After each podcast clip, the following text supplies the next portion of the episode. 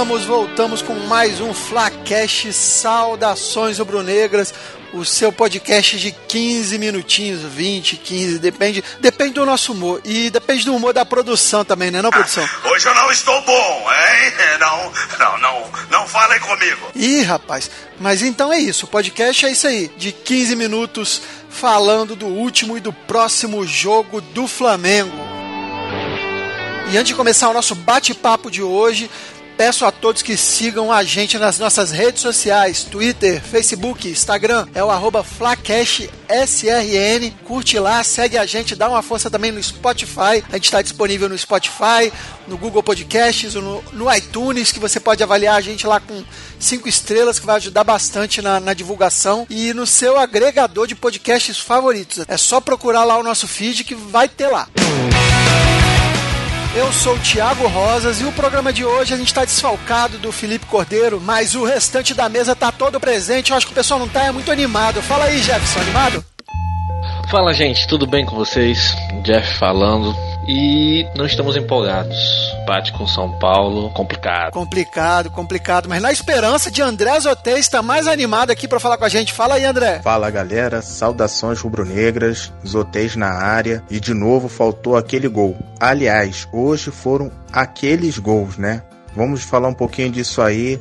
Desse empate novamente aí com o São Paulo. Outro empate segundo seguido. Outro empate, outro empate e assim, é, nem tudo tá perdido, mas foi um, um balde de água fria, né? É, vamos ver aí como é que vai ser na próxima rodada, mas vamos falar desse jogo aí. Flamengo 2, São Paulo 2. Ô, ô, Jefferson, como é que você viu? Começou vendo aí o primeiro tempo do jogo? É meio estranho, né? A gente teve bem bons momentos, mas faça a sua análise. Primeiro tempo bem complicado. O início foi de muito vacilo. Eu sou um dos críticos, críticos mais ferrenhos do Hever. Realmente, assim, é uma liderança de ser capitão, é uma pessoa, deve ser uma pessoa muito boa, mas realmente não tem como. Precisaremos de um outro zagueiro no, no, no local. Só que aí o Uribe realmente desabrochou, né? Conseguiu, ele tem um posicionamento muito bom e aí, ainda bem, conseguimos dar resposta logo após. E é um jogo equilibrado, né? Os times têm falhas parecidas e méritos parecidos. Só que o São Paulo ele tem um, uma questão que ele,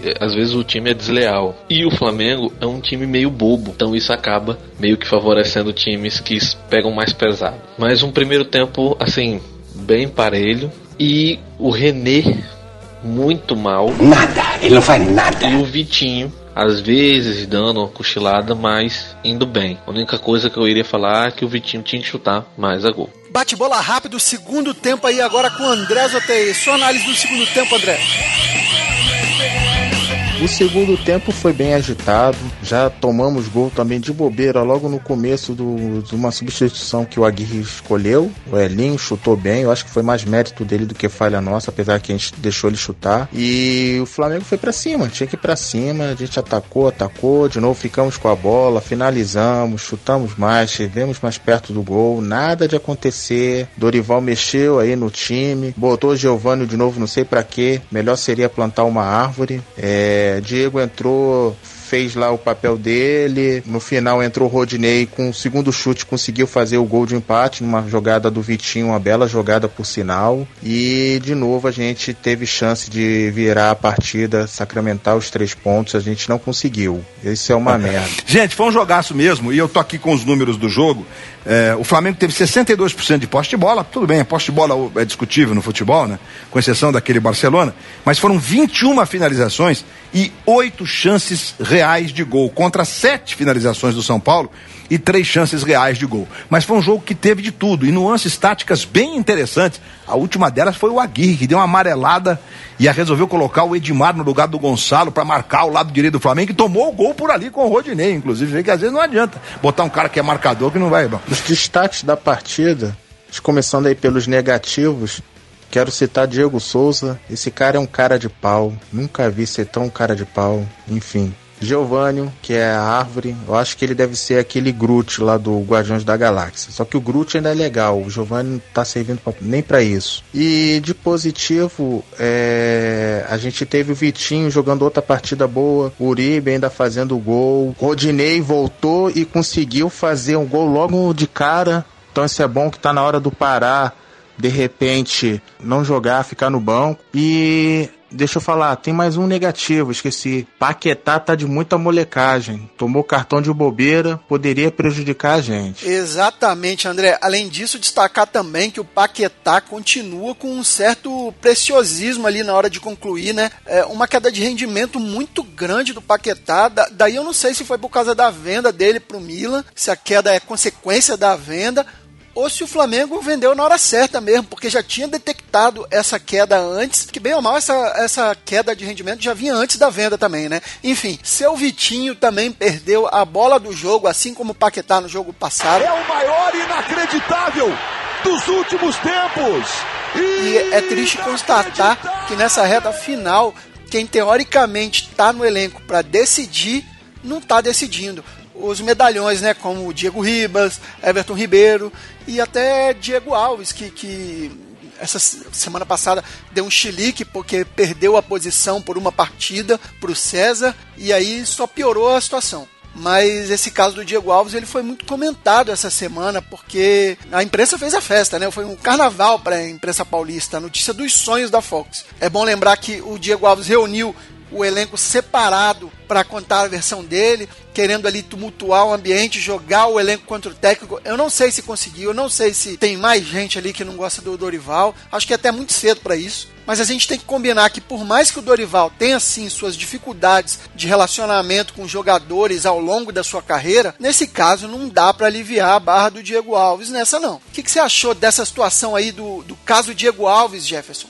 Olha, questão Diego Alves é uma coisa que realmente me chateou, porque eu já acompanhava o Diego Alves na Europa, na Espanha e tudo mais houve toda a aproximação Diego Alves Flamengo, houve a chegada dele, a questão de 2017 do Muralha, quando o Diego Alves entrou, ele mostrou que era um goleiro de verdade, com confiança, com, com reflexos em dia, e ele beirou pegar a faixa de capitão. Então eu não sei se realmente na vida dele está passando por uma fase complicada, eu não sei se houve um, um descontentamento muito grande com a chegada do Dorival, mas a postura do atleta realmente não não condiz com o que ele aparentava. É, é, eu tenho uma profunda decepção com o Diego Alves. Desilusão, desilusão, danço eu, dança você, na dança da solidão. Esse Flamengo desses últimos anos é o Flamengo arame liso, que não faz gol, que tem a chance de não definir jogo. Já foi o Flamengo banana muitas vezes, até que agora não tem sido essa a postura, né? O time tem até lutado. E nessa semana, acho que com mais um componente, que evidentemente isso repercute no comportamento dos jogadores, que é uma discussão violenta entre o técnico e um goleiro que foi contratado ano passado para ser a solução daquela posição, né? E que se rebelou e depois, na terça-feira, se reuniu eh, com os jogadores, com os colegas, dez dias depois do episódio, né, em que ele não viajou para o Paraná, ele se reuniu com os demais e deu uma versão diferente da versão do técnico, que na quinta se reúne com todos e reafirma aquilo que já havia sido é, divulgado, não foi nem vazado, que foi divulgado, né, é. amplamente. É, e os dois discutem intensamente, discute também com o Noval, que é o, é o diretor executivo. No meio de um ambiente maravilhoso desses, né, é normal que as coisas não, não, não transcorram 100% bem, né? Porque olha que clima pesado. Quinta-feira, o bicho pegando, na sexta-feira, o último treino, e sábado viagem, joga domingo aqui em São Paulo. É, não significa que o Flamengo não venceu o jogo por isso, claro que não, mas é, eu acho que é, é, uma, é uma. Isso é uma consequência de uma gestão muito equivocada. Eu sempre digo aqui, pautada pelo paternalismo, pela proteção a jogadores, inclusive jogadores tecnicamente limitados, proteção até do presidente, isso dito publicamente, em programas de televisão até é, que criou esse ambiente, essa atmosfera de um elenco muito mimado. A tentativa de mudar de forma até abrupta a relação, de uma relação de passada de mão na cabeça, até quando o time perde para o Ceará, no Maracanã cheio, e alguém vai lá e diz assim: não, está tudo bem, o próximo jogo vai ser melhor. Para uma relação de cobrança profissional, que não significa bater ninguém, dar tapa na cara, nada disso, é cobrança profissional. Vai bem, vai bem, vai mal, vai mal, vai mal. Porque foi mal. Ela teve um choque inicial, o Dorival fazendo nada excepcional, nem mudou tanto assim a formação do time, definiu uma, duas posições ali em que havia dúvidas. Arão virou titular, o Diego estava machucado, ficou no banco, definiu o centroavante, eh, fez o time dar uma reagida, mas parece que não foi o bastante. Acho que o que houve durante a semana também pesa. Na hora que o São Paulo faz o segundo gol, o time do Flamengo fica completamente desequilibrado. Concordo com o Mauro, valeu Mauro César sempre aqui participando do Flacash. E influiu, de alguma forma influiu, não adianta a gente fechar os olhos que de alguma forma isso pesa assim. Eu tô decepcionado, o Jefferson decepcionado, o André tá triste. É só notícia ruim que vem ultimamente. Não, não é possível que não tenha nada bom para botar aí do Flamengo. Tem alguma coisa boa do Flamengo aí pra botar, produção? Não, não, não. Arranja alguma coisa aí que esse programa tá muito na bad vibe aí. Tá foda, cara. Porra, produção, deixa silêncio não, caralho. Põe qualquer merda, porra. Uma boa menina Vamos pular a parte que eu peço aquele vinho do bom. A taça não merece tirar Puta que pariu. É vacilo, hein, produção? vacilo da produção. Ô, Jefferson, Jefferson, Flamengo e Botafogo, será que vem finalmente, então, notícia boa aí, cara? Alguma vitória para dar um alento no Flamengo dessa classificação? Para quem sabe, diante de uma derrota do Palmeiras perante o Atlético Mineiro, a gente voltar aí a três pontos três pontos faltando quatro rodadas é campeonato aberto, né não? Ainda mais que o Botafogo ganhou e vai entrar mais relaxado. O pulso ainda pulsa.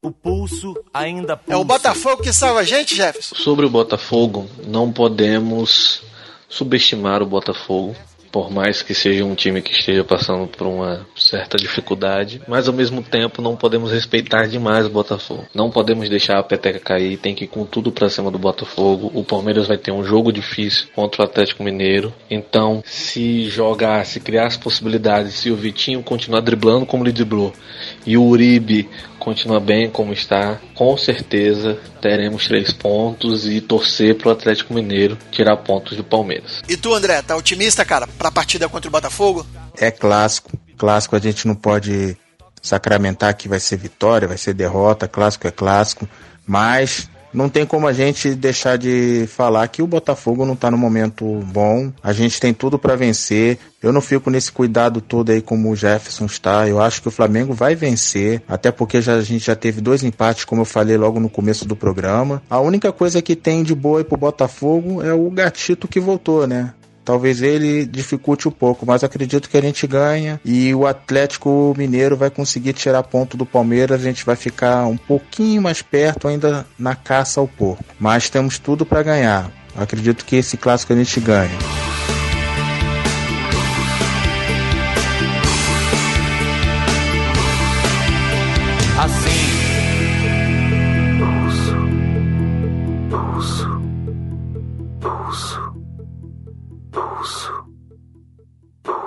E é com o Flamengo respirando por aparelhos na briga pelo Brasileirão 2018 que a gente vai terminando o nosso Flacash Saudações Rubro-Negras. E antes de me despedir dos integrantes da nossa bancada virtual, a gente vai rapidamente aqui para o nosso momento Aquele Abraço. Alô, torcida do Flamengo, aquele abraço. Aquele abraço para toda a podosfera de futebol brasileira 4231, haja coração, papo canela, sempre Flamengo, Tosa, o som das torcidas, Chucrute FC, toda a galera aí que grava os podcasts dos seus times, cara. Essa mídia podcast é resistência e é muito importante. Aquele abraço pro Paulo Tinoco, nossa próxima entrevista saindo quentinha do forno em breve, aguardem aí. E aquele abraço para a Nação 12, torcida organizada do Flamengo, que fez aniversário essa semana, representa demais. Saudações rubro-negras, aquele abraço. Alô, banda de Ipanema, aquele abraço, meu caminho pelo mundo, eu mesmo traço. Por hoje só, pessoal. Sigam nos acompanhando aí nas redes sociais. Papo Canela, Like Tour, BarbaCast. A gente tá fazendo sempre o melhor e o feedback de vocês é bastante importante pra gente. Obrigado aí, vamos seguir acreditando, porque isso aqui é Flamengo. Abração, até a próxima. Valeu, André, muito obrigado. Que semana que vem a gente venha com notícias melhores. Semana que vem, de repente, o Felipe já tá de volta aí, tá viajando. E eu encerro aqui me despedindo de Jefferson Montenegro, que vai dar seu alô final e vai deixar vocês com o som rubro-negro, ainda não, Jefferson? Fala aí. Bom, galera, vou me despedindo de vocês. Aproveitar, é, informar, falar, comentar que eu, o André Azotez, temos um podcast sobre música, o BarbaCast. Heavy metal! A gente fala de rock, metal, inclusive, senhor é, Tiago fez uma participação lá como convidado, sugeriu duas músicas para colocar na nossa playlist. É, peço que vocês sigam, procurem BarbaCast na, na internet e tudo mais. Eu quero deixar o som rubro-negro, já que ficou esse climinha mais ou menos com empate, vamos me melhorar o clima. Eu sei que todo mundo aqui do. A maioria do Flacast é roqueiro, camisa preta, mas eu vou recomendar um funk dessa vez para ver se dá uma melhorada no ânimo do pessoal. Vou recomendar MC Danny, uma vez Flamengo. Ele fez um funk aí, adaptando o hino do Flamengo, ficou, ficou legalzinho, né? Eu como camisa preta aprovei. Então até a próxima, gente. Então vai levanta a mão, então vai levanta a mão, então vai levanta a mão e, e pode cantar o refrão. Uma, uma vez Flamengo, sempre Flamengo, nasci Flamengo e vou morrer Flamengo. Uma vez Flamengo, sempre Flamengo. Nasci Flamengo e vou morrer Flamengo. Nasci Flamengo e vou morrer Flamengo. Nasci Flamengo e vou morrer Flamengo. Se ligou, se ligou, se ligou. Mais vez